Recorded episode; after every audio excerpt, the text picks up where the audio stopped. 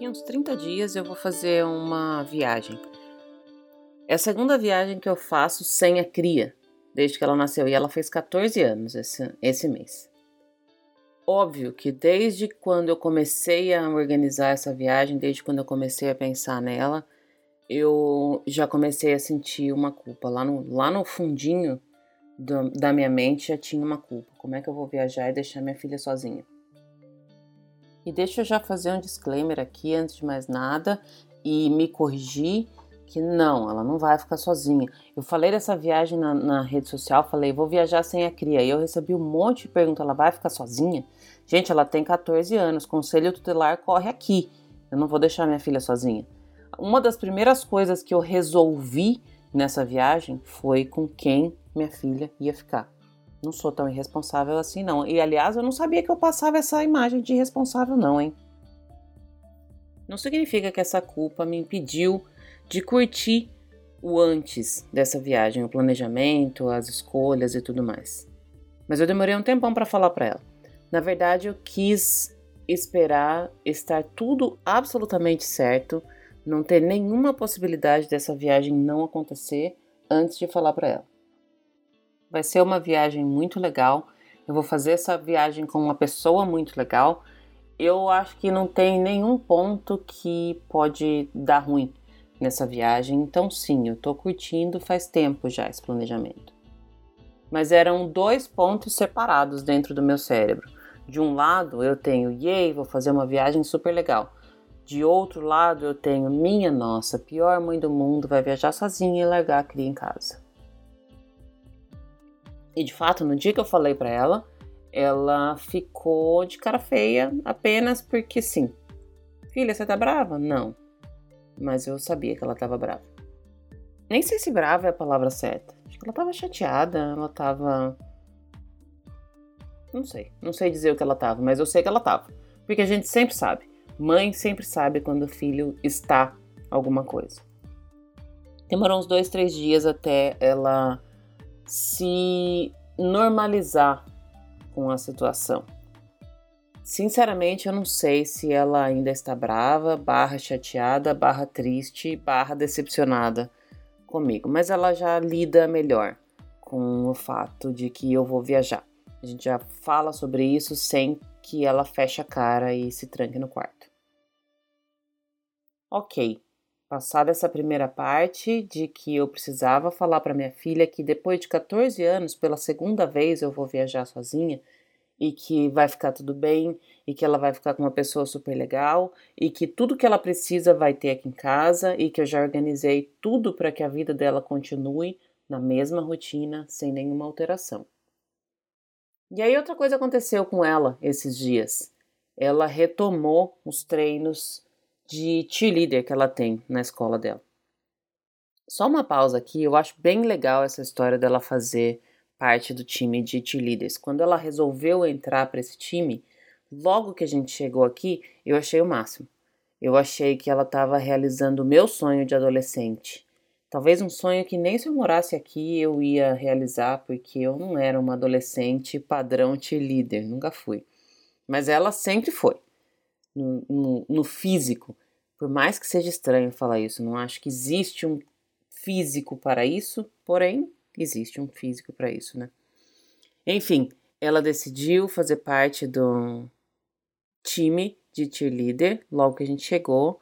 No sétimo ano dela, ela fez parte do time. No oitavo ano, ela fez parte do time. E quando acabou, ela falou: Mãe, eu vou pro high school ano que vem eu não vou mais fazer cheer no high school eu me contive um pouco para não falar, pelo amor de Deus, vai e faz, porque este é o meu sonho. Por isso mesmo, né? Porque era o meu sonho e não o dela. E mais uma pausa aqui. Eu amo que depois que ela parou de fazer os treinos de cheerleader, eu descobri que não era somente o meu sonho de adolescente. Era o sonho de muita gente que estava me acompanhando pelo Instagram. Parece ainda coisa de filme, Parece que eu tô numa sessão da tarde. Todas as vezes que eu vou lá assistir as apresentações de Tier, eu me sinto literalmente num filminho de comédia romântica de, de adolescentes, pré-adolescentes americanos.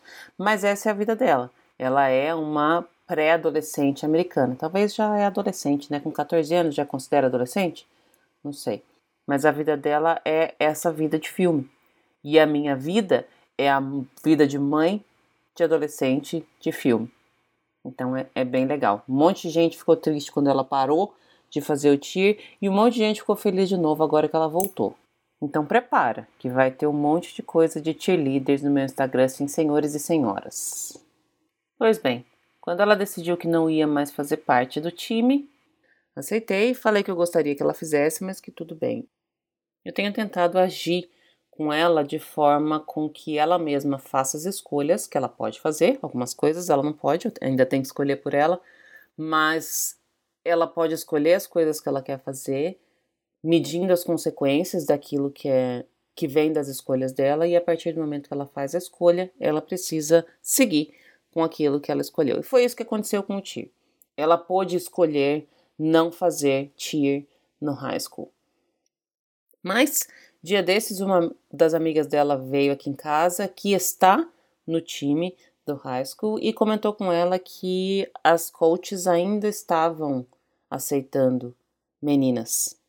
E ela decidiu voltar. Eu fiquei super feliz. E, enfim, tô contando toda essa história do tio porque esta semana ela chegou em casa com o calendário das atividades dela do TIR. E, obviamente, que o primeiro jogo em que ela vai participar é no dia que eu vou estar viajando. Eu já tinha sentido a culpa toda de viajar, vou repetir, pela segunda vez em 14 anos, sozinha sem ela. E aí, eis que quando eu olhei lá no calendário dela, que o primeiro jogo é justamente no dia que eu vou estar viajando, e é no último dia, no dia que eu vou estar vindo embora, e eu não vou estar aqui para assistir o primeiro jogo dela, toda aquela culpa e um pouquinho mais voltou. Falei para ela que eu estava bem chateada. Ela falou: Não, tudo bem, você vai no próximo. Aparentemente, ela não se importou tanto quanto eu. Não sei também se isso é 100% verdade. Se não é verdade, ela conseguiu esconder bem. Mas eu fiquei bem chateada porque, putz, eu sou a pior mãe do mundo. Eu não vou estar no primeiro jogo da temporada da minha filha para uma coisa que eu queria tanto que ela fizesse. Meu dia foi meio estranho quando eu soube dessa, dessa situação, que eu não ia estar aqui. Eu realmente acho que eu mereço fazer essa viagem, eu acho que eu preciso desse descanso, eu acho que tudo que eu fiz até aqui me leva a um ponto em que eu posso me dar o luxo de tirar uma semana descansando, mas eu não vou estar aqui no primeiro jogo da temporada.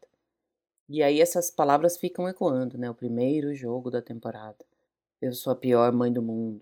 Eu sou uma mãe super desnaturada. Eu estou fazendo tudo errado. Eu deveria deixar absolutamente tudo da minha vida de lado para cuidar da vida da minha filha. E eu sei que isso tudo não é verdade. Eu sei que nem eu mesma acredito em tudo isso. Mas essas coisas ficam ecoando na cabeça da gente. Eu comentei sobre isso nos stories no Instagram e várias pessoas vieram me falar de situações parecidas com essa. Ah, o meu filho tem dois anos, eu deixei ele na escola hoje, ele chorou e eu fiquei me sentindo a pior mãe do mundo porque eu deixei meu filho na escola. O meu filho tem 19 anos e queria sair com o carro e eu não quis, eu não deixei porque eu precisava ir no mercado naquele momento e eu fiquei me sentindo a pior mãe do mundo. O meu filho tem 6 anos e blá blá blá. O meu filho tem 9 anos e blá blá blá. O meu filho tem 25 anos e blá blá blá blá blá. E eu fiquei me sentindo a pior mãe do mundo. A conclusão é que a gente sempre vai se sentir a pior mãe do mundo. Mesmo sabendo que talvez a gente é a melhor mãe do mundo. A gente sabe disso. A gente sabe o tanto que a gente se esforça, a gente sabe o tanto que a gente se doa e a gente sabe que a gente é uma boa mãe. Eu sei. Pode parecer pretensão da minha parte, mas eu sei que eu sou uma boa mãe dentro daquilo que eu posso ser. Eu aprendi com meu pai que eu não preciso ser a melhor mãe do mundo, mas eu preciso ser a melhor mãe que eu posso ser. E isso eu tenho sido. E mesmo sendo a melhor mãe que eu posso ser, eu continuo me sentindo culpada. Eu não acho que isso vai passar. E aí hoje eu acordei vendo em, em rede social e tudo mais que hoje é dia do amigo. E eu fiquei pensando no paralelo que isso tem. Eu entre aspas, a pior mãe do mundo com relação à minha filha, a melhor filha do mundo. Mentira, não vou nem dizer que ela é a melhor filha do mundo, porque não é não. Eu sei que ela tem vários defeitos, eu sei que vários defeitos que ela tem são minha culpa, e eu prefiro pensar que a maioria dos defeitos que ela tem são culpa do pai dela. Porque ele não tá aqui para se defender e porque ele nunca esteve, então eu vou colocar a culpa no pai, sim, porque eu sou dessas. Enfim, eu tava pensando nessa coisa de amizade. E o que, que tem a ver eu me sentir culpada como mãe com amizade, com o dia da amizade? Tem a ver que eu cheguei num ponto em que a minha filha é um pouco minha amiga. A gente conversa bastante sobre as coisas de casa, sobre as coisas da vida, sobre o que tem, sobre o que não tem, com um certo limite, porque eu realmente acho que tem coisas que não se deve conversar com o filho, não se precisa conversar com o filho. Mas a gente conversa bastante, a gente se dá bem e mais que isso, a gente gosta de ficar junto. A gente tem ficado bastante junto, especialmente depois que a gente adotou as gatinhas aqui em casa. Eu nunca imaginei que pets poderiam fazer isso com a gente, mas tem feito. E a gente tem curtido a companhia uma da outra. Às vezes a gente fica do lado uma da outra sem falar nada, mas a gente tá ali junto. Ontem mesmo eu tava super cansada porque eu tinha ido dormir muito tarde na noite anterior e acordado super cedo. Então eu estava deitada aqui na minha cama e ela veio e ela apenas ficou aqui do meu lado enquanto eu estava quase dormindo. Ela ficou sentada na minha cadeira aqui da mesa que eu uso para trabalhar, mexendo no computador, no telefone dela, falando com os amigos, vendo o vídeo do TikTok, sei lá o que ela estava fazendo, mas ela estava aqui. E eu estava inclusive de costas para ela, não estava nem olhando para ela, não estava nem conversando com ela, porque eu estava assistindo alguma coisa na TV, assistindo naquelas, porque eu estava basicamente dormindo mas eu sabia que ela estava ali. Ela não precisava ter ficado aqui. Ela poderia ter ficado lá no quarto dela, como ela sempre fica. Ela poderia ter ficado na sala, ela poderia ter ficado em qualquer lugar da casa, que não ia fazer diferença, porque a gente não estava efetivamente interagindo, mas ela estava aqui. Ela estava do meu lado. E isso para mim era suficiente, e eu acho que para ela também era suficiente, porque ela veio porque quis e ficou porque quis. Então a gente tem ficado muito perto uma da outra. Isso é recente, isso é muito maravilhoso e eu tenho até medo de falar isso em volume alto, porque vai que ela escuta e muda de ideia. Mas isso para mim é um sinal de amizade. Você se sentir bem com uma pessoa e mais do que isso, você se sentir bem em silêncio com uma pessoa, sem se sentir constrangido, sem ter a necessidade de falar algo, é um sinal de amizade. Eu acho que a minha filha hoje é a minha melhor amiga, embora ela não seja 100% minha amiga, porque eu tenho limitações. Eu tenho os momentos em que eu preciso ser brava com ela, eu tenho os momentos em que eu preciso ensinar, em que eu preciso colocar limite, em que eu preciso falar não e ela não gosta disso. Eu também não gosto, mas é o que eu tenho que fazer. É o meu papel sendo a melhor mãe que eu posso ser. Não sei dizer qual é o equilíbrio entre essa coisa de me sentir culpada e me sentir obrigada a ser uma mãe maravilhosa e a minha vontade de ser amiga da minha filha. O que eu posso dizer é que se fosse só amiga seria bem mais fácil. A maternidade é difícil, a maternidade é dolorida, a maternidade é cansativa e a maternidade é solitária.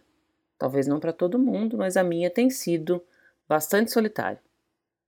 Eu enxergo várias pessoas, várias mães e tento aprender com elas, mas no fundo sou eu que vou resolver. Eu não vou agir como a outra mãe, porque a outra mãe tem um outro filho. A outra pessoa não pensa da mesma forma que eu, não vive da mesma forma que eu, não tem a mesma rotina que eu e, mais do que isso, não tem a mesma filha que eu. Acredito que eu conheço a minha filha até a página. Não vou nem dizer que é só até a página 2, porque a página 2 é muito pouco. Até a página 35, mais ou menos. Mas eu nem sei quantas páginas tem depois disso. E tá tudo bem. Eu não preciso conhecer tudo da minha filha. Minha mãe não conhecia tudo de mim quando eu era adolescente, talvez nem hoje ela conheça. Mas ela conhecia o suficiente e eu imagino que da minha filha eu conheço o suficiente. Toda essa conversa não tem conclusão nenhuma. Eu vou continuar me sentindo culpada, eu vou continuar me esforçando, eu vou continuar cansada e eu vou continuar errando. Mas talvez eu vou continuar aprendendo também e algumas coisas eu faço certo. Acho que muitas coisas eu fiz certo até agora. Porque eu vejo minha filha, eu vejo uma pessoa boa, eu vejo uma pessoa consciente, eu vejo uma pessoa a par do mundo em que ela vive, que é um mundo de merda, vamos falar bem a verdade, mas sempre foi só eu e ela. Então, boa parte dessas coisas aí fui eu que ensinei, de uma forma ou de outra. Tem coisas que eu ensinei e eu nem sei como foi que eu ensinei, mas eu que ensinei. Então, eu tô orgulhosa do que eu tenho feito, eu tô orgulhosa do que eu fiz e eu tenho medo do que eu ainda tenho por fazer. Essa é a minha trajetória como mãe. Como amiga dela, eu acho que a gente conviveu muito tempo no mesmo lugar. É como numa sala de aula, aquele aquela pessoa que fica lá do outro lado, sabe? Que fica lá no outro canto, que é seu colega, você sabe que tá ali, você conhece, você sabe as notas, você sabe do que ela gosta, você sabe do que ele não gosta, você sabe em qual matéria ela vai bem, você sabe em qual matéria ela não vai, mas não é grandes amigos. E aí de repente acontece alguma coisa que aproxima vocês. A minha amizade com a minha filha tá nesse ponto. A gente se aproximou, a gente está se conhecendo melhor, a gente parou de brigar, a gente entendeu que a gente vai conviver por mais um bom tempo junto, então é legal que a gente faça dessa convivência um pouco mais pacífica e isso aconteceu de uma maneira natural. Graças às gatas, preciso dizer novamente, mas aconteceu de uma maneira natural. Não teve uma coisa assim, vamos agora ser amigas. A gente está se conhecendo melhor, a gente está se entendendo melhor e a gente está se dando muito bem e eu estou super feliz com isso. Pode ser que melhore, pode ser que piore, pode ser que continue assim. E só tem mais duas coisas que eu queria pontuar para finalizar esse episódio.